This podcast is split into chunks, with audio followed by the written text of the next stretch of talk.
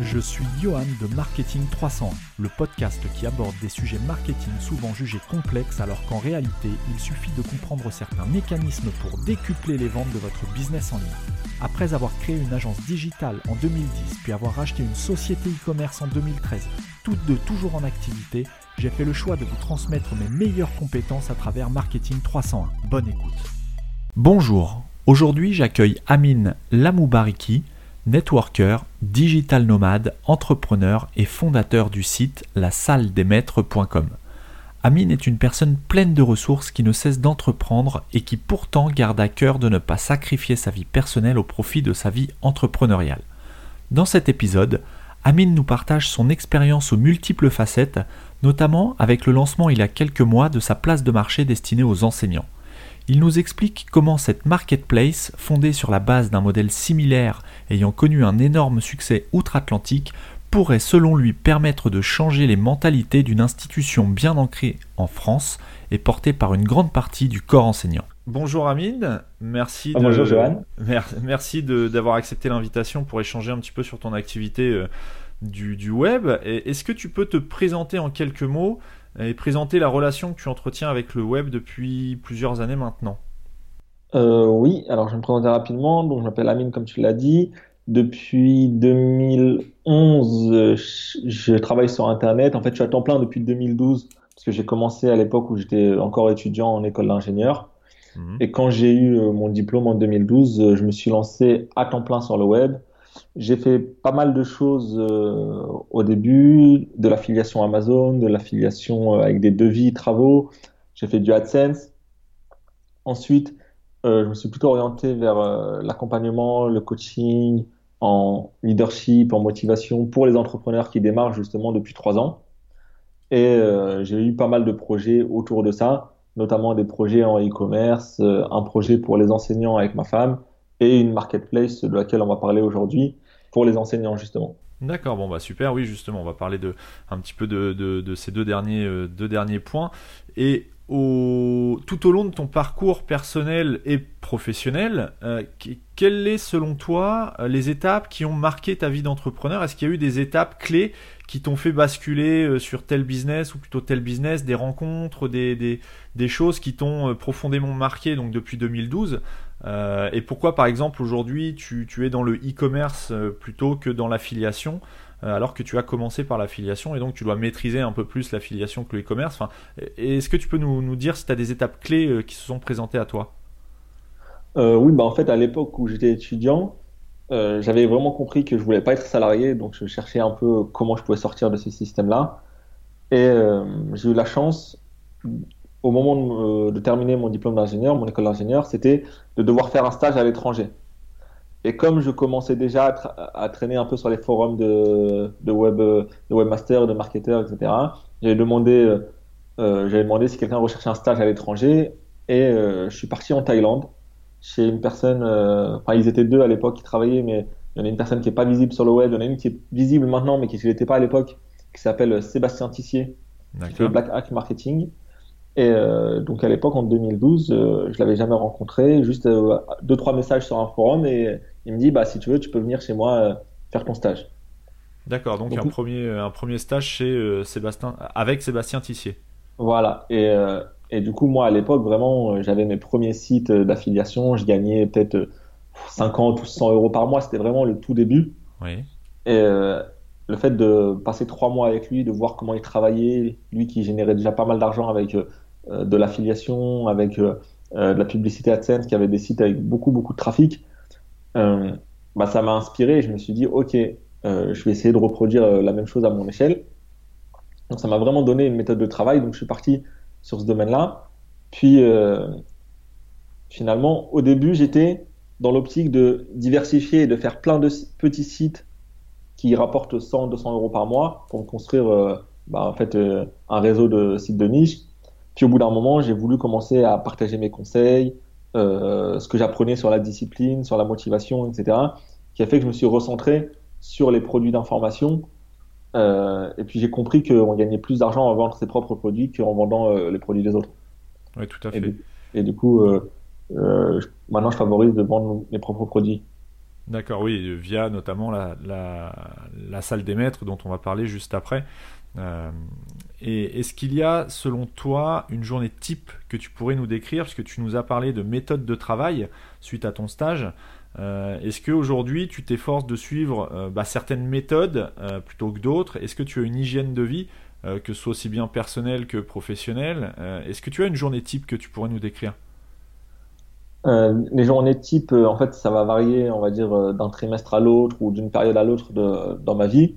Il y a un truc qui est assez euh, qui est assez régulier, assez récurrent, c'est que ma femme elle est institutrice, on va en parler sûrement pendant le podcast. Bien sûr. Et j'essaye de ne pas trop travailler les moments où elle ne travaille pas. Donc ça veut dire qu'à chaque fois je m'organise pour réduire mes semaines de travail au maximum, on va dire lundi, mardi, jeudi, vendredi, de 9h à 16h, enfin de 8h à 16h, 8h à 17h. Alors bien sûr, euh, parfois je travaille le mercredi, parfois euh, je travaille le samedi, dimanche pour vérifier des petites choses, etc. Mais euh, je prends pas de rendez-vous et je fais pas de choses obligatoires à ce moment-là. Je fais juste bah, voilà, des trucs de maintenance de temps en temps. Donc sinon, ma journée type, euh, actuellement, qu'est-ce que c'est? Euh, Je me lève euh, vers 8 heures, euh, je prends mon petit déjeuner, je finalise le mail parce qu'en ce moment, j'envoie un email par jour. Euh, c'est mon activité euh, de, au taquet d'accompagnement, donc j'envoie un email par jour. Donc je finalise, je finalise l'email, je vois qu'il est bien parti à 9 heures. Ensuite, j'ai quelques appels avec des clients. Souvent, c'est la matinée. Euh, j'ai des appels. Et après, l'après-midi, en ce moment, je travaille bah, justement sur le développement, le marketing, le référencement euh, de, mes trois projets qui sont euh, bah, otaquet.com, la salle des maîtres et le site euh, de ma femme, son blog personnel. D'accord, bon, bah, c'est super intéressant là ce que tu, tu, me dis parce que justement on va, on va développer un petit peu tout ça euh, par la suite. Euh, et tu, tu donc dans ce que tu nous décris, euh, en fait, toi, tu sembles, et c'est super intéressant, tu sembles privilégier, tu me dis si je me trompe, mais le, fait de passer du temps avec ta femme plutôt que de passer du temps avec ton business, ou en tout cas, tu organises ton business pour prioriser le temps que tu peux passer en famille ou le temps personnel que, que tu peux partager avec ta femme. C'est ce que tu essaies de nous, nous décrire. Oui, voilà, c'est ça. Et ça n'a pas été toujours le cas, tu sais. Euh, bah à l'époque, on s'est rencontrés justement il y a, il y a bientôt 10 ans. Ouais. Euh, moi, j'étais à fond dans le business euh, et parfois, je, comment dire, je me disais autant sacrifier du temps pour pouvoir être libre et plus tard pouvoir profiter, etc. Et aujourd'hui, sans gagner des millions, aujourd'hui, bah, j'ai un peu la vie que je voulais, quoi. C'est-à-dire que j'ai des revenus qui me permettent de vivre confortablement. J'ai, ça me permet de voyager. J'ai pas non plus l'impression de devoir travailler super dur pour y arriver. Et du coup, bien sûr, qu'en travaillant plus, je pourrais euh, passer euh, à 7 chiffres par an, je pourrais euh, avoir de plus gros résultats. Mais au final, moi, je me dis, ça sert à quoi si ce n'est pas pour voir ta femme ou tes enfants, si tu en as, etc. Donc, moi, je, je, favorise vraiment la qualité de vie par rapport aux revenus. Et donc, à partir du moment où j'ai réussi à franchir le cap de me dire, bah, j'ai pas besoin d'aller d'être salarié et j'ai euh, l'argent pour payer mon loyer, partir en voyage, euh, acheter une voiture, bah, je me dis que ça vaut pas le coup de sacrifier le temps que tu vas passer avec tes proches ou avec ta, femme pour euh, gagner plus d'argent. Ouais, bah c'est une excellente philosophie parce que justement, bah, on va voir parmi tout l'échange, pendant tout l'échange, tout le temps de l'échange, que cette philosophie-là, c'est une philosophie qui n'empêche pas pour autant de, bah, de réussir dans, dans ces activités, que ce soit en e-commerce traditionnel ou, ou, autre. Tu peux très bien passer, avoir du temps personnellement sans travailler euh, enfin réussir pardon professionnellement sans travailler tous les jours quoi. Tous les jours et de de 8 heures du matin à 1 heure du matin quoi. Donc c'est euh, plutôt intéressant. Et justement euh, venons-en au, sujet de, de l'épisode. Est-ce que tu peux nous présenter et nous expliquer comment t'es venue l'idée du site la salle des maîtres.com ok. Alors l'idée elle est venue c'était, en fait, c'est une idée que j'ai de, depuis un moment, depuis plusieurs années. En fait, la base, on s'est marié en 2015 avec ma femme et on avait prévu de faire un tour du monde euh, fin 2016, début 2017. Et euh, avant, un peu avant de partir, mi-2016, je lui explique, euh, je voyais qu'elle créait beaucoup de trucs pour sa classe, beaucoup de ressources, des jeux, du matériel, des affiches, des trucs super inspirants. Et je lui ai dit, mais pourquoi tu les partages pas sur Internet et que tu commences à les vendre?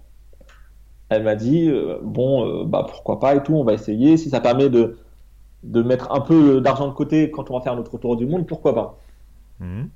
Finalement, ça a super bien marché. Ce qui est arrivé, que ça a dépassé son salaire, etc. Et ma femme faisait l'argent en créant des ressources et en vendant des ressources pour les profs. Et finalement, le souci, on arrivait dans un goulot d'étranglement parce que ça lui prenait énormément de temps pour créer des ressources. Finalement, on faisait des, des, pics de vente à chaque lancement de nouvelles ressources ou de nouveaux produits, mais il y avait beaucoup de temps entre la création de deux ressources. Et du coup, on s'est dit, bah, vu que ça nous prend du temps à nous de créer des ressources et qu'en France, euh, il y a sûrement des milliers d'autres profs qui sont capables de créer ce genre de ressources, pourquoi ne pas euh, créer une place de marché où toutes les personnes qui veulent créer et vendre leurs produits peuvent le faire et toutes les personnes qui veulent acheter ces produits veulent le, veulent le faire. Et du coup, cette idée, je l'ai eue euh, un peu avant de partir justement en, tour du monde. Donc c'était il y a début, début 2017. J'ai vu qu'aux États-Unis, il y avait un site qui marchait super super bien avec euh, plusieurs profs qui ont fait, euh, fait fortune vraiment plusieurs millions en vendant leurs ressources. Et depuis ce jour-là, j'attendais qu'une chose, c'est de rentrer de mon voyage, parce que lancer un business comme ça quand tu es en tour du monde, c'est assez compliqué. Donc euh, ça m'a mis un an où pendant le voyage, euh, je montais, euh, je faisais de la stratégie, je, réfléchissais comment j'allais faire techniquement, je réfléchissais à comment j'allais pouvoir faire décoller le site, etc. Et quand je suis rentré, je m'y suis mis, on va dire un mois après, une fois que j'ai retrouvé, j'ai retrouvé une maison où habiter, après je m'y suis mis directement. Dès que tu as eu la stabilité en fait matérielle, tu as lancé le projet que tu avais pris le temps de réfléchir pendant tout ton tour du monde en fait avec ta femme. Voilà, exactement. Ouais, donc c'est comme quoi un tour du monde permet aussi, euh, bah, malgré tout, tu peux travailler en tour du monde, puisque même si physiquement euh, tu ne développes pas des choses concrètes, euh, tu, peux très bien l'élaborer psychologiquement et dresser un plan que tu pourras mettre en application dès ton retour. Quoi. Et c'est exactement ce que tu as fait en tout cas avec, avec la salle des maîtres. Après, pendant le tour du monde, moi j'avais continué à travailler sur mes projets à moi, ma femme continuait, sur, continuait de travailler sur son site à elle, mais je voulais pas lancer un nouveau site, sachant que je me disais que j'allais pas trop être disponible pour faire du support s'il y en avait besoin, j'allais pas trop être disponible euh, si on me sollicitait pour des partenariats, etc. Et je préférais continuer à travailler sur ce qui existait déjà. Parce que pour revenir sur ce qu'on disait tout à l'heure, c'est vrai que tu peux réussir à avoir des résultats sans travailler euh, 8 heures par jour, mais au début, quand tu lances un projet, il y a toujours un moment où tu dois travailler beaucoup. Et, euh, et donc, euh, j'avais pas beaucoup de temps à mettre justement sur ce projet-là au début pendant mon voyage. Oui. Oui, donc tu as, vraiment pris le temps de le lancer correctement plutôt que de le lancer rapidement, mais sans pouvoir assurer derrière les éventuels besoins de, support ou, autre. Exactement. Et alors là, on va rentrer un petit peu dans la phase un petit peu plus technique euh, du lancement du projet.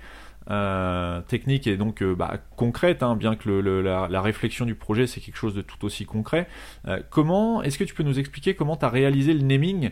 Donc pour ceux qui nous, qui nous écoutent, le naming c'est le le, processus de création et de choix euh, du nom d'une société, d'une marque, d'un produit, et donc euh, le naming, la salle des maîtres. Est-ce que c'est venu euh, naturellement? Est-ce qu'il y a une anecdote? Comment tu as trouvé ce nom, la salle des maîtres, avec ta femme? Le nom, on a eu du mal à le trouver. On avait hésité sur plein de noms. je sais plus, on avait fait des listes et ça a duré peut-être peut-être deux mois, tu vois. Quand on prenait les, les transports, surtout sur la dernière partie du voyage, quand on était en Asie, euh, je me souviens d'une fois, on, on, a fait, euh, je sais plus, 3-4 heures de bateau euh, entre la Thaïlande et, le Laos. Et, on avait tous les, tous les noms sur l'iPad et on disait ça, est-ce que c'est bien, ça, est-ce que c'est pas bien, ça, est-ce que, est-ce que ça permet d'être, est-ce que c'est mémorable ou pas, est-ce que ça parle, est-ce que ça évoque le concept. Puis après, une fois qu'on avait trouvé des noms, il fallait vérifier si les noms de domaine ils étaient dispo ou pas. Puis euh, après, en faisant le tour, bah, on s'est dit, ouais, la salle des maîtres, finalement, c'est top. Quoi. Ça, euh, ça reflète bien le concept. C'est un espace d'échange où les, bah, instituteurs se, se, réunissent tous les jours. Et donc, euh, bah, ça illustre bien ce qu'on voulait faire. Ouais, ça correspondait bien à la philosophie du projet. Et, c'est comme tu dis, ça illustrait exactement le, le, le, concept. Et au niveau du nom de domaine, puisque là on parle d'un site internet, est-ce qu'il y a une raison pour le euh, pour, pour, laquelle tu as choisi le .com plutôt que le .fr, le .net, le .biz, le .edu, quoi qu'il n'est pas accessible en France. Mais euh, est-ce qu'il y a une raison euh, du, de ce choix de l'extension .com? Bah, Moi, j'ai toujours l'impression que les .com, ça fait, ça fait plus corporate qu'un .fr. après, c'est juste une question, juste une question de ressenti. Mais moi, je voulais un nom de domaine où les deux soient disponibles. le .com et le .fr, donc j'ai pris les deux. D'accord. mais du coup, moi, je suis parti sur le .com parce que, je sais pas, je trouve ça, je trouve ça plus joli, mais c'est juste une question de ressenti. Après, il n'y a pas vraiment de stratégie derrière ça. D'accord. Et justement, donc le .fr, la salle des maîtres.fr, c'est toi aussi? Oui. C'est le même projet parce que je, je, suis allé, aller jeter un œil forcément euh, et j'ai vu qu'il y avait un, une landing page, une, voilà, une page de, de, capture. Euh, est-ce qu'il y a une, une stratégie derrière tout ça ou pas spécialement? Bah En fait, la landing page au début, euh, je voulais la faire et faire tourner de la pub dessus pour pouvoir récupérer des gens avant le lancement de, du site. Puis finalement, je l'ai pas utilisé, donc il faudrait que je fasse une redirection et je l'ai pas faite. D'accord, bon bah c'était ma question suivante, tu viens d'y répondre. Ok, donc euh, bon bah donc très bien. Donc toujours penser à prendre effectivement quand on est sur un, un nom qui est en plus euh, assez parlant, la salle des maîtres. Enfin moi personnellement je trouve ça euh, je trouve ça assez sympa comme nom. C'est facile à retenir, ça illustre bien ce que ce que propose la plateforme.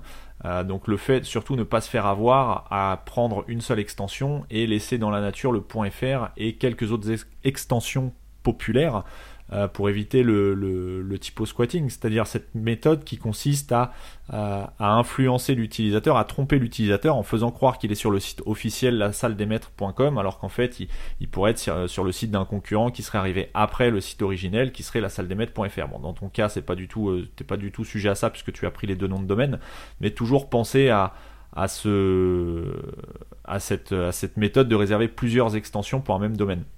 Ça d'ailleurs c'est quelque chose auquel tu avais prêté attention ou pas du tout? Oui, euh, moi je voulais vraiment que les deux soient disponibles. Je crois même, je me souviens pas, mais il me semble que j'ai réservé même les autres, les .net, les .org s'ils étaient dispo, parce que je sais que je le fais souvent quand je lance un site. Là, je ne sais pas si je l'ai fait dans ce cas-là, mais euh, très souvent quand euh, plusieurs noms de domaines sont disponibles, je les prends pour éviter que euh, bah, que justement euh, d'autres personnes viennent se servir, euh, lancent un projet similaire, etc. Ouais, voilà. Bon, du coup, on en profite pour voilà pour confirmer que le site officiel, c'est aujourd'hui, c'est la salle des maîtres.com, éventuellement .fr, puisque tu feras une redirection probablement par la suite. mais tous les autres, la salle des maîtres, potentiellement, ne sont pas du tout rattachés à ta plateforme, la salle des maîtres.com. Exactement. Comme ça, c'est casé. Euh, euh, et au niveau de technique, et quelle solution, est-ce que tu peux nous dire quelle solution technique tu as choisi euh, pour lancer la salle des maîtres.com et pourquoi? Alors, ce que j'entends par solution technique, est-ce que derrière c'est du, du développement sur mesure? Est-ce que tu passes par un CMS Est-ce qu'il est open source? Est-ce que c'est une solution SaaS, donc complètement hébergée? Qu'est-ce que tu as choisi comme, comme solution technique? Alors, je vais me faire taper sur les doigts parce que je sais que peut-être es un peu technique et qu'il y a des personnes qui écoutent qui sont peut-être techniques sur ton podcast. Euh, moi, j'ai voulu vraiment tester le concept et me dire, je vais faire le, un MVP, quoi, un minimum viable product, voir euh, quelque chose qui fonctionne et ensuite faire un développement. Parce que pour un développement euh, from scratch d'une marketplace, j'avais justement cet été, euh, cet été, c'était au mariage de ma sœur au Maroc et elle a un très bon ami elle qui est développeur et qui a une agence web. Et il m'a dit, si tu pars de zéro pour une marketplace, comme ça, à la louche, il euh, faudrait 30, 40 000 euros. Et, euh, et, du coup, moi, c'est quelque chose que je voulais pas investir sur un projet euh, où bah, finalement, je sais pas trop où je vais. Donc, je me suis dit, je vais partir sur des choses beaucoup plus raisonnables. Je suis parti sur ce que je connaissais, ce que je maîtrisais. Un WordPress plus un WooCommerce, euh, plus un module de, de marketplace. J'ai hésité entre deux modules de marketplace. Euh, c'est Docan Multivendor et euh, WC Vendor Pro. Finalement, j'ai pris euh, WC Vendor Pro pour une seule raison. C'est que j'ai testé les deux. Au final, j'avais acheté Docan au début. Finalement, je me suis rendu compte que ça ne faisait pas. Parce que en France, quand tu fais une marketplace, il y a, comment dire, il y a une contrainte législative qui est assez compliquée. C'est que tu peux pas encaisser de l'argent pour ce qu'on appelle de l'encaissement pour compte de tiers. C'est-à-dire que le fonctionnement euh, logique quand il y a une marketplace, c'est de se dire, bah voilà, euh, le client paye 10 euros, moi sur mon compte de la salle des maîtres, j'encaisse 10 euros, et à la fin du mois, j'envoie 5 euros sur le compte du vendeur. Et ça, c'est interdit. Il faut une licence bancaire, il faut, euh, bref, c'est des dossiers qui coûtent, je crois, un million d'euros de frais. C'est quelque chose de vraiment énorme. Et du coup, euh, pour éviter ça, il y a des solutions qui existent. La solution la plus connue en France, la plus utilisée, je crois, qui s'appelle MangoPay. MangoPay, ça a été créé par la plateforme euh, collaborative Litchi, justement, parce qu'ils font, euh, ils font beaucoup d'encaissement pour compte de tiers. Et du coup, MangoPay n'était pas compatible avec Docan, donc j'ai utilisé WC Vendor Pro. Donc, pour résumer, c'est un blog WordPress avec une boutique WooCommerce avec WC Vendor Pro qui permet de, de faire une marketplace avec tout ce que ça comporte et MangoPay comme prestataire de paiement. D'accord, donc bon, je vais, je vais pas du tout te taper sur les doigts puisque justement le but euh, ici c'est euh, voilà WooCommerce une solution qui fonctionne très bien, euh, après qui a ses limites, mais sur ton projet associé au plugin donc WC Vendor Pro que je connais pas du tout, hein, mais mais je mettrai je mettrai dans les notes de l'épisode les, liens vers les, différents plugins et les différentes ressources qu'on peut citer. et donc, au contraire, le, but, c'est effectivement, comme tu le dis, c'est d'avoir un projet qui fonctionne, euh, avant même d'entamer éventuellement des dépenses qui sont quand même conséquentes, puisque là tu nous as parlé d'un développement de plateforme from, scratch, donc totalement sur mesure, euh, de plusieurs dizaines de milliers d'euros. Donc effectivement, euh, mettre, mettre sur la table plusieurs dizaines de millions de milliers d'euros pour pour tester entre guillemets une idée, c'est un petit peu suicidaire. Donc ta méthode est tout à fait louable et justement ça permet de, ça montre aussi qu'on peut lancer un projet euh, qui peut devenir euh, d'envergure euh, sans dépenser des fortunes dans des coûts de développement, des coûts de déploiement. Et des licences bancaires et autres, il y a des solutions aujourd'hui avec tout ce qu'il y a sur le marché, il y a plein de solutions qui permettent d'arriver relativement facilement aux, résultats qu'on veut atteindre ou au type de produit qu'on veut lancer. oui, voilà. Et, et le but, c'est bien sûr de passer sur une solution propriétaire euh, à moyen terme ou à long terme selon euh, l'évolution du site. Mais euh, pour tester, là, ça m'a coûté environ 500 dollars peut-être. Et encore dans 500 dollars, il y a un plugin que j'ai acheté et que j'utilise pas parce que finalement il correspondait pas. Donc c'est vraiment très très raisonnable. Oui, donc c'est oui, c'est sans commune mesure avec un développement, un développement d'une solution propriétaire qui qui en plus engage derrière une certaine euh, technicité, puisqu'il va falloir la maintenir, cette, euh, cette solution. Euh, tandis que quand on part sur un CMS open source comme WordPress ou autre, on a quand même les, les, mises à jour qui nous sont proposées. Après, on les fait ou on les fait pas, ça c'est un autre débat. Mais, mais voilà, il y a un soutien. on, se, on se décharge de toute la partie technique qui permet à la solution de fonctionner. Exactement. Et au niveau, donc on va rester un petit peu dans la technique. Donc aujourd'hui, tu es sur du WordPress avec quelques plugins quelle solution tu as choisi pour héberger ton site euh, Est-ce que tu en es satisfait et, pourquoi avoir fait, ce choix? Alors, euh, en plus, j'ai entendu que tu en as parlé là, sur euh, ton dernier podcast. sur l'hébergement. oui, sur l'hébergement. moi, j'ai choisi O2 Switch. D'accord, qui, revient souvent en ce moment. Oui, bah, j'ai choisi justement parce que ça revient souvent en ce moment. comme quoi. Parce que, en fait, tous mes sites, euh, depuis le début, euh, c'est-à-dire euh, ça fait 6-7 ans. depuis, j'en ai lancé peut-être une centaine de sites où j'ai aidé à lancer environ une centaine de sites. Et à chaque fois, je les avais sur One and One. Mhm. Et sur One and One, j'ai eu quelques sites qui faisaient beaucoup de visiteurs. J'ai également monté des e-commerce avec des amis qui faisaient quelques visiteurs et parfois il y avait des lenteurs. Quand euh, il suffit de tomber sur le mauvais mutualisé et puis parfois il y avait des lenteurs, etc. Et, et j'ai toujours entendu du bien de O2 Switch et je me suis dit, bah, je vais tester, c'est le moment de tester, je lance un nouveau projet, j'ai envie qu'il soit sur un site à part, j'ai envie que tout soit euh, séparé, etc. Et euh, bah, finalement, euh, moi je suis très content de l'hébergeur. J'ai jamais eu de problème. il me semble qu'au début, j'avais quelques questions, ils ont été très réactifs par email. Enfin, pour moment, il n'y a pas de souci. Donc, euh, en général, c'est au moment où il y a des soucis qu'on se rend compte de la qualité euh, d'un prestataire. Là, pour le moment, il n'y en a pas. Ça fait euh, depuis le mois de février, donc ça va faire 8 mois, 9 mois que je suis dessus. Et bah, je suis très content. Le site, il n'y a aucune lenteur et ça tourne très bien. Donc de, mémoire, tu, me diras si je me trompe, parce que je connais O2 Switch de nom, mais je n'ai pas de, compte chez eux, je, ne travaille pas du tout avec eux, donc je ne sais pas exactement ce qu'ils font, mais c'est un hébergeur qui a, fait le choix de ne proposer qu'une seule offre, donc une offre unique en mutualisé, quels que soient vos besoins en fait en ressources, euh, leur but à eux dans cette offre unique, c'est de répondre à vos besoins sans, euh, sans, sans avoir de fluctuation au niveau du prix. C'est bien ça ou je, oui, voilà, je suis à côté C'est ça, ils ont une offre, unique, à 5 euros, par, 5 euros par mois. Donc ce qui est pas cher en plus. Et euh, bah, ça marche, ça, marche, bien. Ok, bon bah très bien. Euh, et justement, alors aujourd'hui sur le site lasaldemaîtres.com, est-ce que tu peux nous dire combien il y a de ressources disponibles pour combien de créateurs euh, actifs sur le site Donc on rappelle que la plateforme est, encore en lancement. Euh, donc, donc voilà, justement, où, où est-ce que vous en êtes, ta femme et toi? Vous avez combien de ressources pour combien de créateurs? On a lancé ça il y a environ 4 mois. vraiment, ouais. On a, enfin, on l'a lancé il y a 5 mois, mais vraiment ça a commencé euh, à avoir du trafic et tout il y a 4 mois. Euh, en tout, on a 1500 membres euh, clients, c'est-à-dire des gens qui sont venus télécharger des, produits. il y a environ 70 personnes qui ont un compte créateur, mais sur les 70, il y en a que, on va dire, 15 ou 20 qui créent vraiment des ressources.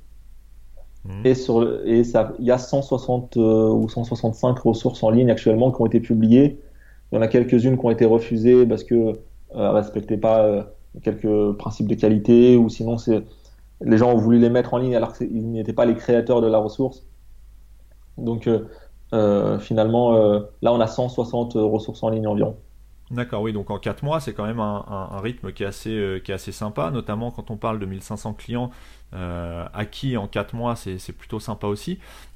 avec toutes ces. Donc ça génère sur ton site forcément beaucoup de, beaucoup de, flux de données entre les clients, les créateurs, euh, le, staff, la salle des maîtres. Est-ce que euh, comment tu as appréhendé la, loi, donc le, règlement général sur la protection des données? J'imagine que tu, en as entendu parler, le RGPD. Euh, comment tu as appréhendé ça et mis en place ça sur le site depuis bah, le lancement, puisque le RGPD c'est une loi européenne qui entre en vigueur au mois de mai 2018, donc c'est relativement récent, ça correspond aussi à peu près au lancement du site. c'est quelque quelque chose d'assez contraignant, moi, pour les retours que je peux avoir et de ce que je peux voir aussi au quotidien. Est-ce que tu en tiens compte déjà, première chose, euh, et dans quelle mesure? Alors j'en tiens compte, euh, j'en tiens compte, euh, c'est-à-dire que je fais le minimum, c'est-à-dire que je ne sais pas si mon site il est 100% RGPD compliant. en tout cas, j'ai limité au minimum le temps de vraiment vraiment avoir, être conseillé par des avocats, etc. Ce que j'ai fait, c'est qu'il y a une politique de, de consultation, enfin, de confidentialité. ouais, de confidentialité sur le site. Euh, on collecte pas l'adresse email sauf pour les transactions. C'est-à-dire que j'ai pas encore créé de newsletter ou de, euh, ou de pop-up qui récupère les mails, etc. Sachant que je voyais pas trop comment le faire de manière euh, euh clean et euh, j'avais pas trop le temps de me, de me, prendre la tête sur ça, on va dire. Ouais, non, mais c'est euh, compréhensible. Pour le moment, il y a que les clients. Euh, on a que les données des clients, donc ça c'est obligatoire. Euh, on a même, euh, il y a une partie des données qui sont pas récoltées, enfin qui sont récoltées par nous, mais qui sont obligatoires pour Mangopay, parce que Mangopay, euh, le prestataire de paiement pour tout ce qui est blanchiment, etc. Eux doivent récolter aussi les, des données. Donc il y a une partie qui est récoltée, par exemple, nous, typiquement, le numéro de téléphone, on n'en aurait pas besoin, ou euh, la nationalité, on n'en aurait pas besoin, mais eux en ont besoin, tiens. Oui, donc tu, tu récupères, enfin, toi ou Mangopay récupérez que les, les, éléments dont vous avez réellement besoin pour traiter le, le, la demande, quoi. Que ce soit au niveau du paiement, la commande, la création du contenu ou autre. Et du coup, euh, on a. Euh, voilà, il y a juste une case à cocher quand tu, quand tu fais ta commande, tu acceptes les conditions, les politiques de confidentialité. Après, te cache pas que j'ai pas creusé plus que ça parce que euh, pour moi, la RGPD, les grandes lignes, c'est juste euh, fais pas du spam, n'envoie pas des mails si les gens n'ont pas donné leur accord. Et, euh, et, du coup, moi, à partir du moment où je respecte euh, cette base-là de ne pas euh, envoyer des mails tous les jours pour des services auxquels les gens n'ont pas demandé de recevoir d'emails, finalement, je pense que je suis, je suis compliant. Après, je suis pas un expert non plus en droit. Et, moi, je suis toujours d'avis de commencer à faire des choses petit à petit et, ensuite de, voir les choses au fur et à mesure. Pour moi, ça, c'était, c'était pas la priorité absolue, même si j'essaye d'être dans les clous, quoi. Ouais, tout à fait. Non, mais de toute façon, le RGPD, on est tous d'accord pour dire que c'est quelque chose d'assez lourd à mettre en place, qu'on peut difficilement euh, être totalement en, accord avec le, règlement qui est, qui est, assez indigeste. Euh, après, pour euh, si, si, ça peut t'aider, les, les, grandes lignes. Donc effectivement, il y a tout le côté spam, etc., etc.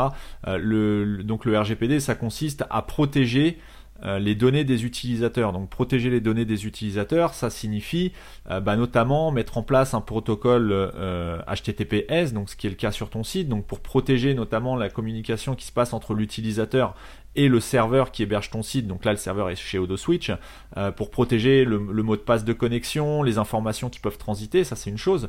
Euh, deuxième chose, il y a la politique de confidentialité qui consiste à expliquer aux utilisateurs ce que tu vas récolter comme données et ce que tu vas en faire, et ce que tu ne vas pas en faire, c'est-à-dire tu ne vas pas revendre, etc. etc.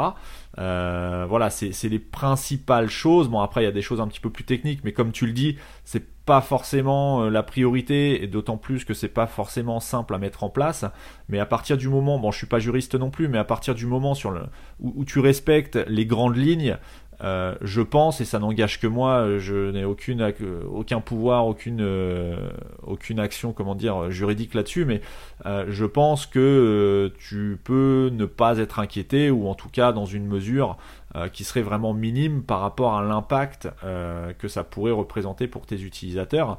Euh, à savoir qu'il faut, enfin pour moi ce, problème c'est il y a vraiment deux poids deux mesures entre Amazon Europe et la salle des maîtres.com ou marketing301.net. voilà, il y a les règlements, le règlement est le même pour tout le monde. Par contre, la mise en place, la sévérité des, des, sanctions sera, à mon sens, pas euh, pas, enfin sera, j'arrive pas à, enfin tu vois où je, veux en venir en fait. Oui, je vois.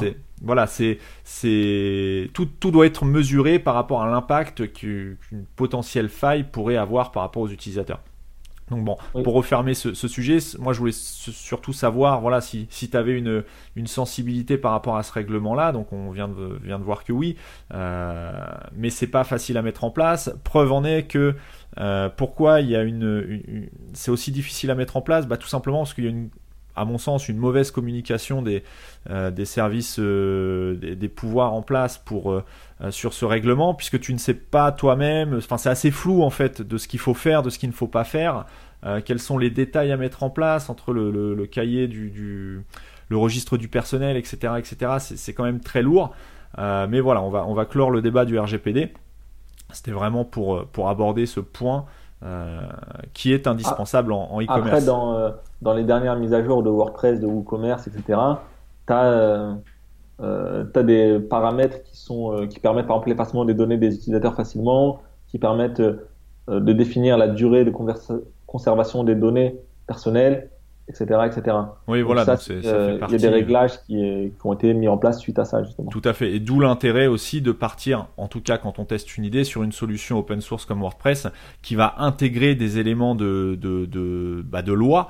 Euh, tels que le RGPD, euh, que tu n'aurais pas forcément pensé à faire développer sur une solution propriétaire et qui t'aurait coûté euh, si tu avais dû euh, bah, refaire développer ce, genre de fonctionnalité qui consiste euh, à laisser la possibilité aux utilisateurs de supprimer leurs données s'ils le veulent sans avoir à envoyer un mail ou quoi que ce soit.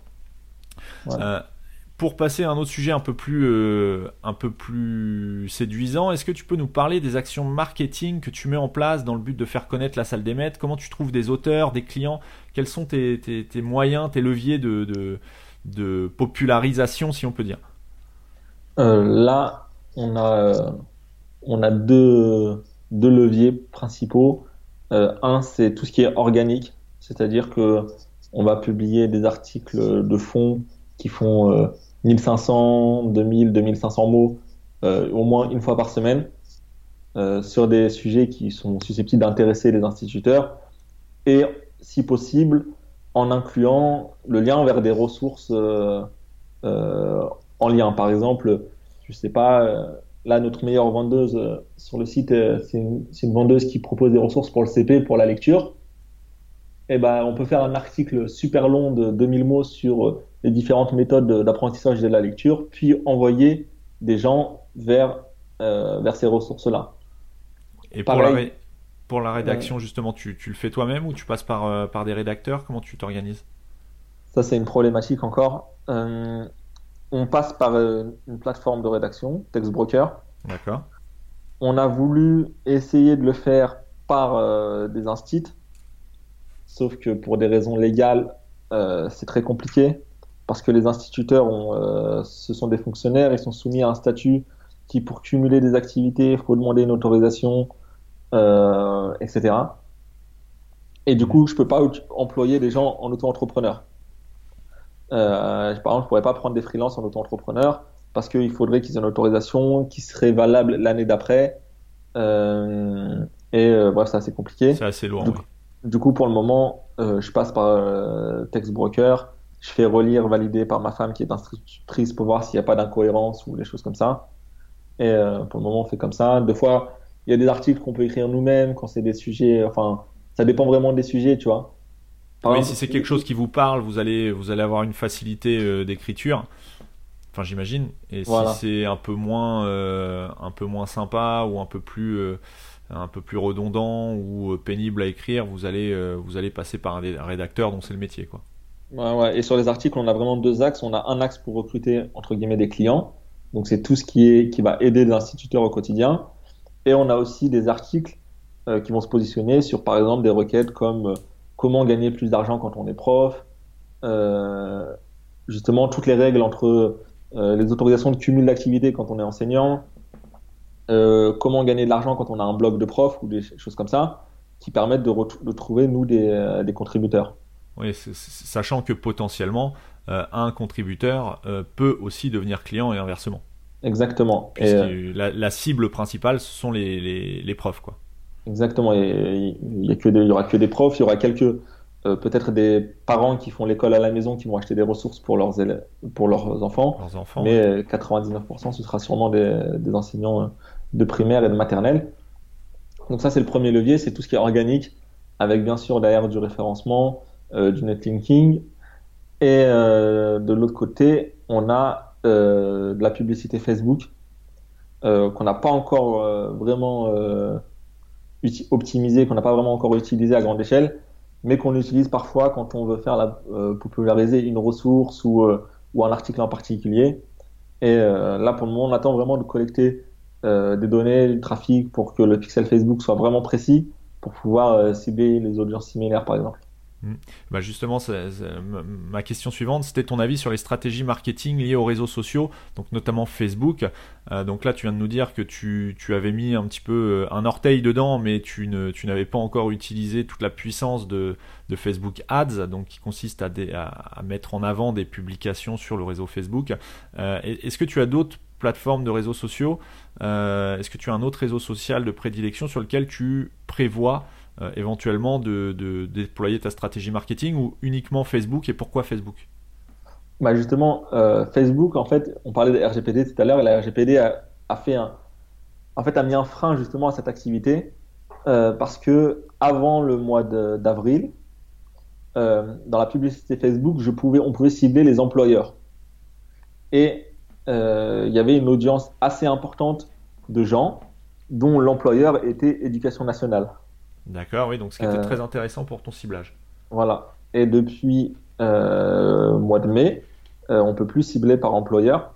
Du coup, euh, je ne retrouve plus, enfin, j'arrive plus à accéder à, même les audiences que j'avais enregistrées préalablement euh, ne fonctionnent plus.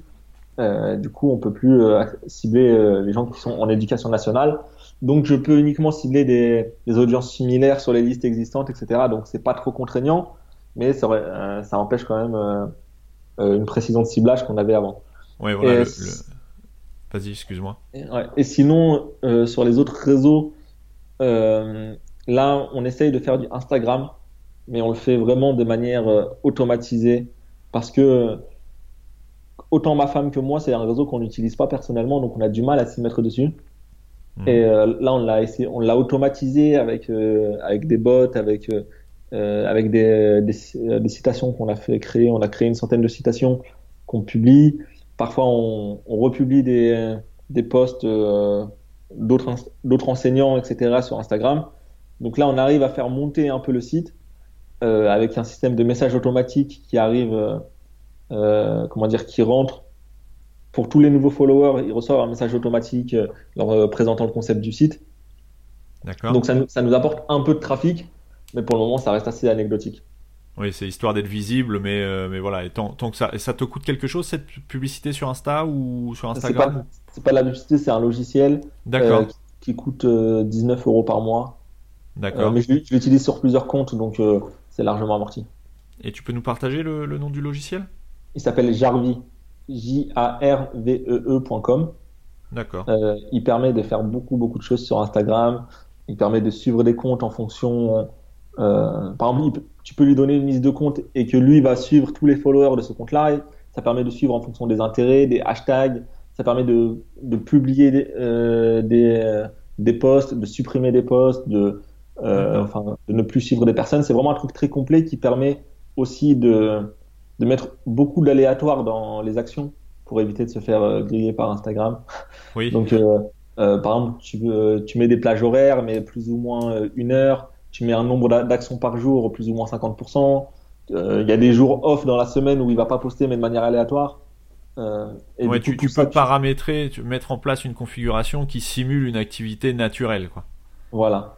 et du coup, moi, j'ai des résultats, on va dire, euh, qui sont pas extraordinaires. Il y en a qui, arrivent à avoir des comptes beaucoup plus gros sur, des, sur les groupes Facebook. Je vois qu'il y en a qui arrivent à monter des comptes de, à 10 000 abonnés en deux mois. Euh, moi, c'est pas ce que j'ai fait. Mais après, je sais pas si eux, c'est viable dans la durée ou s'ils vont se faire, euh, s'ils vont se faire bannir ou pas. Là, sur le compte La Salle des Maîtres, en trois mois, ouais, on a 2300 euh, abonnés.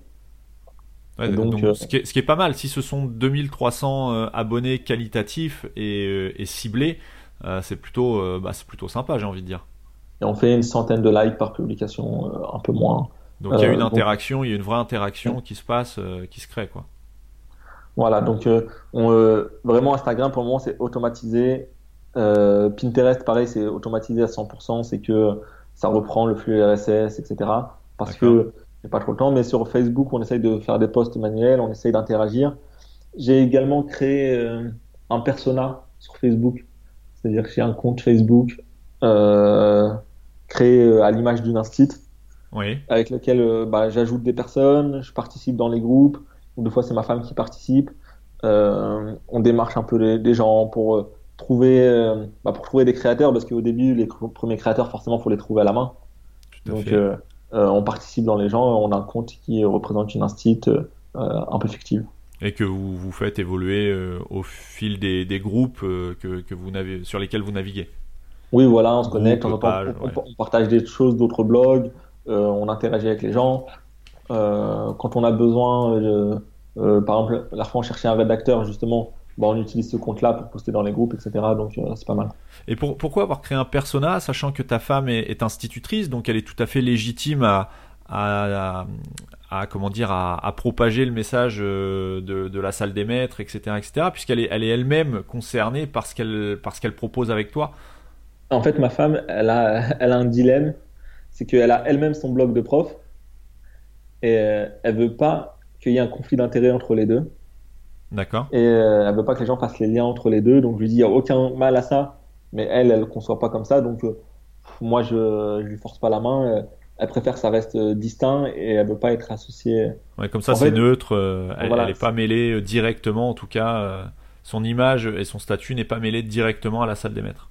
Exactement. Et il y a un peu ce souci entre guillemets psychologique, ce blocage auprès des, fonctionnaires qui fait que elle a un peu du mal à assumer le fait de gagner de l'argent avec ses ressources et de, et de monter un business autour de ça, même si en fait elle l'assume pleinement, mais c'est un peu euh, la peur du regard des autres. Et nous, on a eu plusieurs fois la remarque au début euh, de se dire ouais, mais euh, pourquoi vous, vous, faites un commerce de trucs qui devraient être gratuits?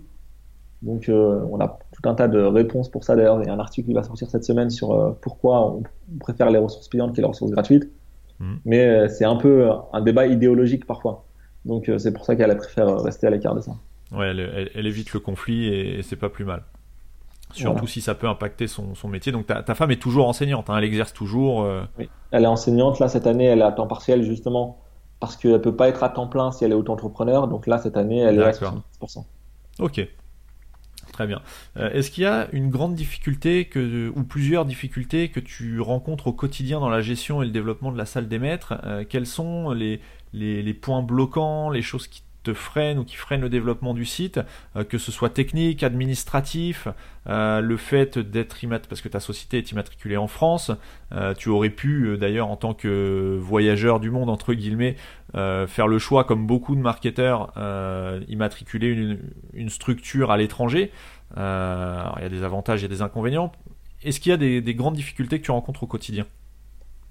Là, il y a. Et qui, excuse-moi, je te coupe, et qui sont récurrentes, hein, des choses qui, qui, te freinent vraiment quotidiennement dans le développement de ton activité. Il n'y a pas une, difficulté majeure. c'est vraiment. Enfin, la, la, plus grande difficulté, c'est vraiment une, une, difficulté, on va dire, d'état d'esprit et de culture française. Et parce que quand on voit le site américain, euh, que ce soit en termes de création de ressources, que ce soit même en termes d'état d'esprit entrepreneurial, euh, où euh, les instituts n'ont pas honte de faire des interviews en disant bah oui moi ça fait 4 ans que je suis inscrite sur le site et j'ai fait un million de dollars de vente. là, en France, il y a un peu ce, ce, conflit idéologique et en fait les professeurs blogueurs en France ils sont organisés il y, a une espèce, y a une espèce de collectif, c'est une association qui s'appelle la communauté des profs blogueurs, euh, qui regroupe euh, qui regroupe beaucoup de monde et en fait c'est c'est un peu un badge que tu mets sur ton site et que tu es content de mettre quand tu commences. Du coup, ça regroupe tous les gros et beaucoup de petits. Et, et je sais qu'ils en ont parlé de la salle des maîtres sur leur, sur leur forum interne. Oui. Et, et qu'en gros, les plus gros ont dit non, mais nous, on veut pas que ça arrive en France, ce genre de concept. Donc ça, c'est peut-être un frein au, au, euh, au développement, euh, mais euh, ça n'empêche pas plein de, de créateurs de s'inscrire. Et c'est vraiment comment dire c'est vraiment un, positionnement bizarre de leur part parce que c'est des personnes qui sur leur site vont mettre de l'affiliation Amazon pour essayer de grappiller quelques euros, qui au bout d'un moment vont éditer des je sais pas moi des cahiers d'exercice chez des éditeurs traditionnels qui ne trouvent euh, aucun mal à ça. Mais vendre les mêmes cahiers d'exercice en PDF, ça leur pose apparemment euh, un souci euh, idéologique.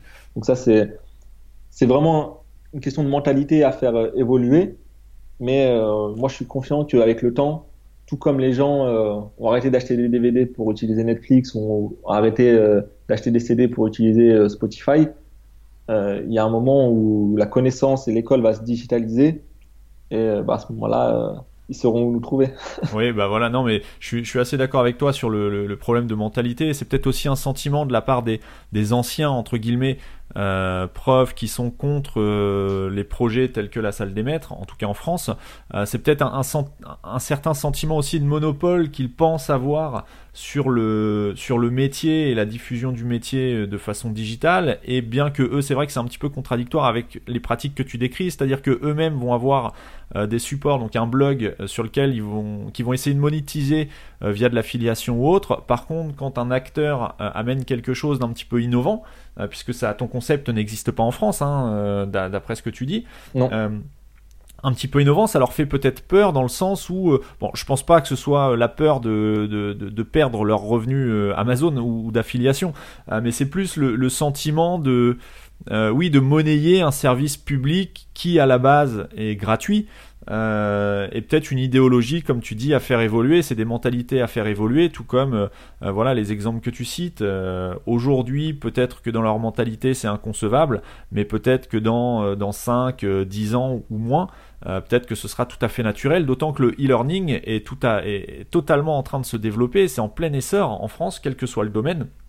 Donc là, c'est une forme de e-learning, mais pour les professeurs eux-mêmes, ce sont des ressources qu'ils vont pouvoir utiliser pour, euh, apprendre physiquement des choses aux enfants. Donc euh, bon, comme tu dis, c'est peut-être une, évolution de mentalité à, attendre, tout simplement. Oui, voilà, et moi je m'en fais pas. Au début, avant de lancer le projet, on s'était dit, bah voilà, on va aller voir quelques gros blogueurs euh, soit leur, entre guillemets, acheter leur participation euh, ou leur, leur proposer une contribution, une rémunération plus importante pour qu'ils s'intéressent. Et comme ça, ces gros blogueurs vont rayonner et ça va toucher tous les petits et on va les toucher comme ça. Vu qu'apparemment, euh, pour le moment, c'est pas possible, euh, on va faire la stratégie inverse, c'est-à-dire qu'on va récupérer tous les petits qui ne peuvent pas gagner d'argent avec de l'affiliation parce qu'ils n'ont pas assez de trafic sur leur site et qui vont euh, créer des ressources. Et quand euh, bah, la plateforme sera euh, tellement grosse que plus personne pourra l'ignorer, euh, les autres viendront ou pas, mais de toute façon, on n'a pas forcément besoin d'avoir tous les profs de France pour, pour générer une plateforme conséquente. il suffit d'avoir quelques dizaines de créateurs qui créent dans chaque niveau pour avoir quelque chose déjà de, de pas mal. Oui, c'est ça. Puis la nouvelle génération de profs qui arrive, euh, qui est déjà là et qui continue d'arriver, hein, forcément, c'est l'évolution euh, naturelle des choses. Euh, qui cette nouvelle génération qui va arriver, qui, ne, connaîtra que la digitalisation d'un petit peu tout ce qui nous entoure, ne sera que ravi de pouvoir et gagner de l'argent sur votre plateforme et pouvoir en tirer profit en trouvant des ressources et donc de leur côté gagner du temps en tant qu'enseignant à pouvoir utiliser des ressources partagées par d'autres. Exactement. Et aujourd'hui, euh, la salle des maîtres, est-ce que tu peux nous partager le trafic pour quel euh, chiffre d'affaires, pour quel pourcentage reversé aux auteurs, aux contributeurs? Est-ce que c'est des chiffres que tu peux nous, nous partager? Le, pourcentage reversé, c'est 50%. D'accord. c'est ce qui se fait aux États-Unis, ce qui se fait au Canada environ. donc là, on est sur du 50% sur une ressource numérique. C'est-à-dire que euh, une ressource vendue 5 euros, il y a 2,50 euros pour la plateforme qui va justement pour le marketing, pour l'hébergement, pour la rédaction, pour tout ce qu'il y a autour, et 2,50 euros qui va au créateur. Hmm. Euh, et euh, donc, par exemple, sur ça, on a une, une créatrice qui vendait un livre sur Amazon, une dizaine d'euros, je crois, qui, a été, qui a été édité, etc. Et elle a le même livre au format numérique qui vend 5 euh, euros sur notre plateforme. Et euh, là, il gagne plus d'argent avec notre plateforme qu'avec Amazon. Qu'avec Amazon, d'accord. Donc, euh, parce que la part reversée est plus importante chez nous. Et finalement, quand tu vends un livre 10 euros sur une, enfin, qui a été édité, tu gagnes 1 euro, voire quelques centimes parfois. Tiens. Oui, oui, pas, pas grand chose. Ouais. Non, c'est sûr. De toute façon, le, on, en revient à ce que je disais tout à l'heure. Le digital, de toute façon, est, en passe de, de peut-être pas renverser les produits physiques, mais en tout cas, de, je pense, de, de les égaler. Et du coup, là, on est euh, en 4 mois, on a fait environ 30 000 visiteurs. Euh, là, j'ai regardé, sur le mois dernier, on a environ à 200, 250 euh, visiteurs par jour. D'accord. Et en chiffre d'affaires, bah, il y a c'est bizarre parce que parfois il y a des pics.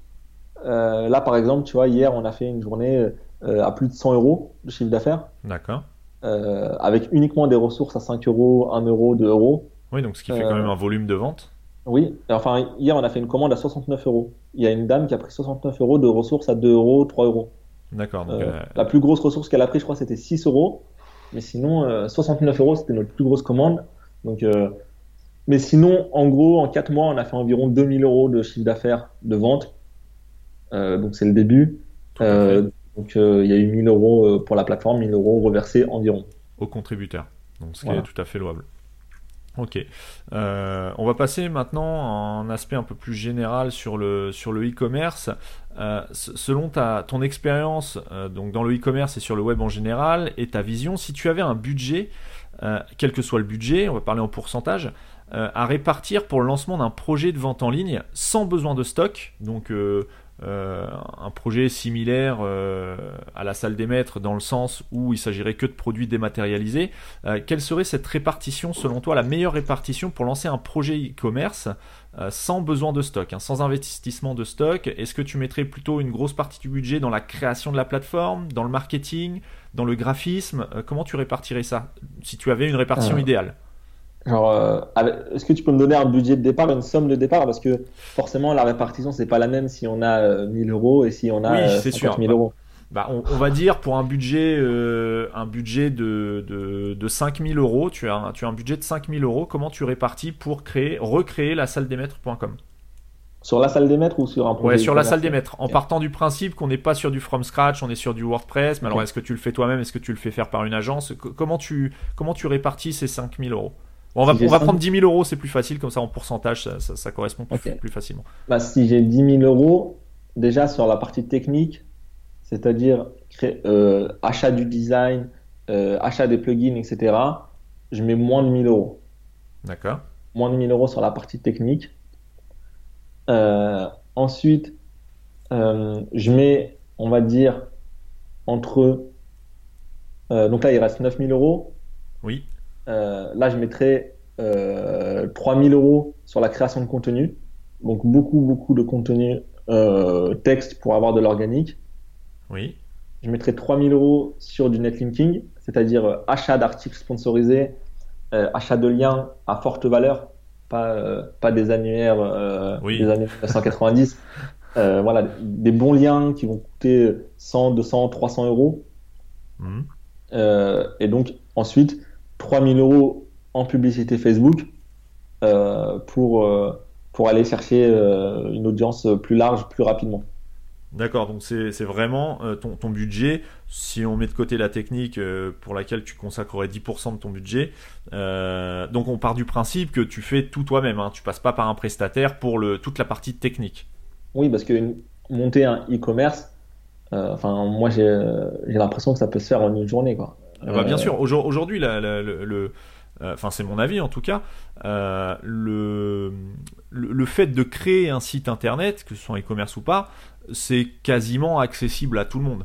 Après, ce qui va faire et ce qui va faire que le e-commerce ou le site fonctionne ou non, ça va être tout ce qu'il y a autour et notamment ce que tu viens d'indiquer, à savoir la création de contenu, la popularisation du site via euh, le netlinking, le, fait de propager des liens, euh, la publicité, que ce soit sur les réseaux sociaux ou autres. Donc c'est vraiment tout ce qu'il y a autour. Euh, et ça, donc pour en revenir à toi, ta répartition idéale, tu serais à 33, à peu près à 30% euh, sur la création de contenu, 30% sur les liens, 30% sur Facebook, ce qui constitue à, tous, et, à, tous 90% euh, sur le, le, marketing en fait. Oui, et après, parce que moi je te fais par rapport à mon expérience, je sais qu'il y a des amis qui vont te dire tu peux tout mettre en publicité Facebook, c'est vrai, mais moi parfois, enfin, sur le e-commerce, j'ai parfois eu du mal à être rentable sur la publicité Facebook Surtout dans mon cas où c'est des produits qui coûtent 2 euros, 3 euros, 5 euros, c'est assez dur d'être rentable rapidement. Donc la publicité Facebook, elle va juste servir à moi acquérir la popularité, mais pas à faire des ventes directement. Et, euh, et du coup, le fait de travailler aussi sur le netlinking et sur le contenu, ça te permet aussi d'avoir du trafic régulier, euh, même quand ton budget sera épuisé. Mmh. Non, mais tout à fait. Sur des plus, plus ton produit euh, le prix de vente de ton produit est faible, plus ça va être compliqué d'obtenir un, ROI, un retour sur investissement, euh, quand on, en, faisant de la publicité Facebook ou sur n'importe quelle plateforme, puisque tu n'auras que peu de marge de manœuvre pour acquérir un nouveau client de, de, façon à ce que ce soit rentable, forcément. et pour terminer, on arrive un petit peu, ça fait euh, quasiment une heure qu'on échange, on arrive un petit peu à la fin de, ah euh, de, l'épisode. Euh, je voulais aborder rapidement avec toi le point de la formation. Donc là, on sort du e-commerce. parce que je sais que pour toi c'est quelque chose d'important de se former ou même de proposer des formations. et justement, en quoi pour toi c'est super important de se former, de s'auto-former et de continuer à apprendre quel que soit son domaine d'activité? Bah En fait, euh, quand tu arrêtes d'apprendre, tu arrêtes de grandir, tu arrêtes d'évoluer, et comme le monde autour de toi évolue super vite, forcément tu seras dépassé. Euh, et euh, en réalité, moi, la formation, c'est quelque chose bah, qui a changé mon état d'esprit, qui a changé ma vie, parce que aujourd'hui, les connaissances que j'ai, par exemple, dans un e-commerce, comme toi tu le disais tout à l'heure, monter un e-commerce, tu peux le faire en une journée. Euh, on peut le faire parce qu'on l'a fait et on l'a fait euh, des dizaines de fois. Euh, pour une personne qui démarre, elle peut essayer de le faire toute seule en une journée. Elle va pas y arriver parce qu'elle sera perdue, elle ne saura pas qu'est-ce qu'est un hébergement, quel plugin installer, qu'est-ce qu'un plugin déjà. Et il y a des formations qui résument tout ça en, je sais pas moi, 3 heures de vidéo ou 4 heures de vidéo qui te permettent de centraliser tout le travail de recherche qui va te prendre une semaine. Donc ça, sur les formations techniques, c'est super utile, mais il y a aussi toutes les formations non techniques, les formations, on va dire, plus au niveau de l'état d'esprit et du mental, parce que la plupart des réussites, la plupart des succès euh, ne se jouent pas au niveau de l'idée, ne se jouent pas au niveau euh, de quel CMS tu vas utiliser, vont se jouer au niveau de la psychologie. Est-ce que tu vas persévérer là où d'autres vont abandonner? Est-ce que tu vas avoir une discipline là où d'autres vont avoir tendance à procrastiner? Est-ce que tu vas savoir prendre des risques là où les gens vont, préférer le faire euh, d'une manière plus safe? Et finalement, tout ça, c'est des euh, traits de caractère qui sont innés chez certaines personnes, mais que tout le monde peut apprendre euh, en côtoyant des personnes qui ont fait ça, qui ont développé ces traits, qui ont étudié ces traits. Et comment côtoyer ces personnes? Bah, Le moins cher, c'est des livres. qui vont coûter 4, 20, de 4 euros à 20 euros et qui peuvent transformer la manière dont tu penses. Après, tu as des séminaires, tu as des formations. chaque, chaque format va t'apporter une énergie différente, des connaissances différentes, des compétences différentes. Mais à force de chercher tous les jours à progresser, naturellement, tu vas développer des compétences qui vont justement devenir naturelles et qui sont euh, parfois euh, euh, extraordinaires pour beaucoup de personnes. Très bien. Très bien, très bien. Bah écoute, c'est c'est super intéressant de partager avec toi cette, cette vision des choses que je partage que je partage quasiment en totalité. Euh, donc voilà, bah écoute, pour terminer, je vais pas faire comme, euh, comme, la plupart des, podcasts euh, pour être un petit peu plus, enfin pas plus original, mais être original et pas refaire ce qui a déjà été fait. Plutôt que de te demander 2, 3, 4 ou 5 ressources, des livres que tu pourrais conseiller, on va plutôt faire l'inverse. Moi, je vais te donner trois trois noms, prénoms de personnes, de choses, de, ressources qui sont directement ou indirectement liés à toi, hein, parce que j'ai fait quelques recherches quand même, euh, est-ce que tu et toi tu vas pouvoir euh, développer euh, tu vas développer un petit peu ces trois ces trois ces trois choses ces trois noms que je vais te, te donner Ok. donc le, le, premier nom ça serait enfin c'est un prénom je sais que c'est quelqu'un avec qui tu es relativement proche c'est Andrea alors, Andrea, c'est mon euh, associé sur euh, otake.com. Alors, otake.com, c'est un site sur lequel on fait des formations justement sur l'état d'esprit. C'est une personne que j'ai rencontrée il y a. Euh, alors, c'était en 2013, donc ça fait 5 ans, parce qu'on était dans une activité ensemble et qu'on a été amené justement à prendre la parole en public régulièrement. Et finalement, on s'est dit, bah, au lieu de limiter nos prises de parole en public à une salle de 20 ou 30 personnes chaque semaine, pourquoi pas diffuser euh, cette parole plus largement sur Internet Et c'est comme ça qu'on a lancé notre projet en ligne pour justement aider les entrepreneurs débutants à améliorer leur état d'esprit euh, pour augmenter leurs résultats. Donc ça passe par de la confiance en soi, de l'organisation, de la motivation, de la prise de parole, de la vente euh, et ces, tous ces traits qui sont indispensables quand on veut monter un business au-delà de la technique. Très bien. Ensuite, le deuxième, euh, la deuxième personne que j'aimerais que tu développes, euh, ce qu'elle représente pour toi, ce qu'elle peut t'apporter ou pas. alors le but c'est pas du tout de faire de la pub ou, pas, hein. c'est vraiment voilà des, des, choses que je trouve intéressantes. C'est Martin Latulipe. Alors Martin Latulipe c'est un formateur, auteur, conférencier québécois qui a deux gros programmes. Un programme qui s'appelle l'Académie Zéro Limite qui permet justement des formations pour conférenciers, coachs, infopreneurs, etc. Pour ceux qui veulent vendre justement de l'information et du savoir en ligne. Euh, et un autre programme qui s'appelle La meilleure année de votre vie, qui est accès développement personnel. Moi, j'ai suivi le premier programme au moment où justement je vous lançais mon activité en ligne. Et, euh, et Martin, moi, c'est une des seules personnes que qu'on a mis en avant plusieurs fois sur Otake, parce que même si on a suivi des dizaines de formations et qu'on a dépensé des dizaines de milliers d'euros en formation, euh, ça reste quand même la personne la plus, j'allais dire la plus humaine. C'est pas le mot, c'est la plus humble et la plus, euh, comment dire, vraiment gentille, mais dans le bon sens du terme. C'est une personne qui est vraiment adorable, qui malgré le fait qu'elle réalise, euh, je sais pas les chiffres, mais c'est sûrement plus que 5 millions de dollars à l'année, euh, reste super accessible, euh, te répond sur Messenger, te répond au téléphone, euh, et a toujours la main sur le cœur. Et c'est une personne euh, ça se voit, c'est une personne qui est dévouée pour ses clients, pour ses élèves pour ses étudiants. Et c'est très très très très loin de tous ces formateurs qu'on voit vendre des formations à 2000 euros où il n'y a rien dedans et euh, qui font pas de support et, et qui sont pas euh, à côté de toi. Martin, il est tous les jours sur son groupe euh, de clients. Euh, sa formation, elle est très complète. c'est vraiment une personne que j'apprécie énormément. J'ai eu l'occasion de le rencontrer plusieurs fois dans des périodes où où l'activité, nous, a marché pas trop bien. On a eu beaucoup de conseils de sa part et c'est vraiment une personne qui est très disponible pour ses étudiants. Et euh, moi, je recommande tout ce qu'il fait euh, vraiment euh, sans, sans hésiter. C'est euh, une personne très, très, très éthique. C'est pour moi une des personnes les plus éthiques sur le web marketing francophone. D'accord, donc Andrea Gentil, ton, ton associé, Martin Latulipe, un, un, un, modèle un petit peu de, dans, ce que tu nous décris. et enfin, le, le troisième point, alors c'est c'est plutôt un, mode de, commerce, un mode de distribution euh, qui parfois est controversé, à tort à mon sens. Euh, c'est le marketing de réseau. J'attendais que tu m'en parles. Euh, bah, le marketing de réseau, moi vraiment, c'est ce qui a changé ma vie. Ça a été vraiment le déclic. je me rappelle très bien, c'était au mois de mai 2009, donc ça va faire 10 ans. à l'époque, je passais les concours pour entrer en école d'ingénieur et il y a un ami qui m'a invité à découvrir une opportunité dans le marketing de réseau. Et en fait, euh, pour ceux qui ne connaissent pas le marketing de réseau, c'est tout simplement de la vente euh, sur le modèle de Tupperware, c'est-à-dire qu'une société, au lieu d'utiliser des budgets marketing, va utiliser un réseau de distribution.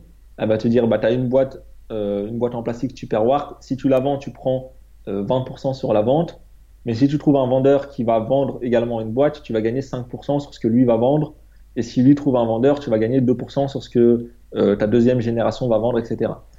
Et euh, ça, c'est une opportunité qui, euh, qui, marche très bien en France depuis 10 ans. On voit beaucoup de sociétés euh, venir. Il y, a des, des sociétés qui viennent, qui disparaissent. mais j'ai pas envie de faire un débat sur qu'est-ce qu'une bonne société. non, non, c'est pas, pas du tout le but. Hein. Mais en fait, le marketing de réseau, pour moi, c'est une très très grande opportunité humaine. Je sais pas si c'est une opportunité financière pour tout le monde, parce que je sais qu'il y a beaucoup de personnes qui font du marketing de réseau qui ne gagnent pas d'argent.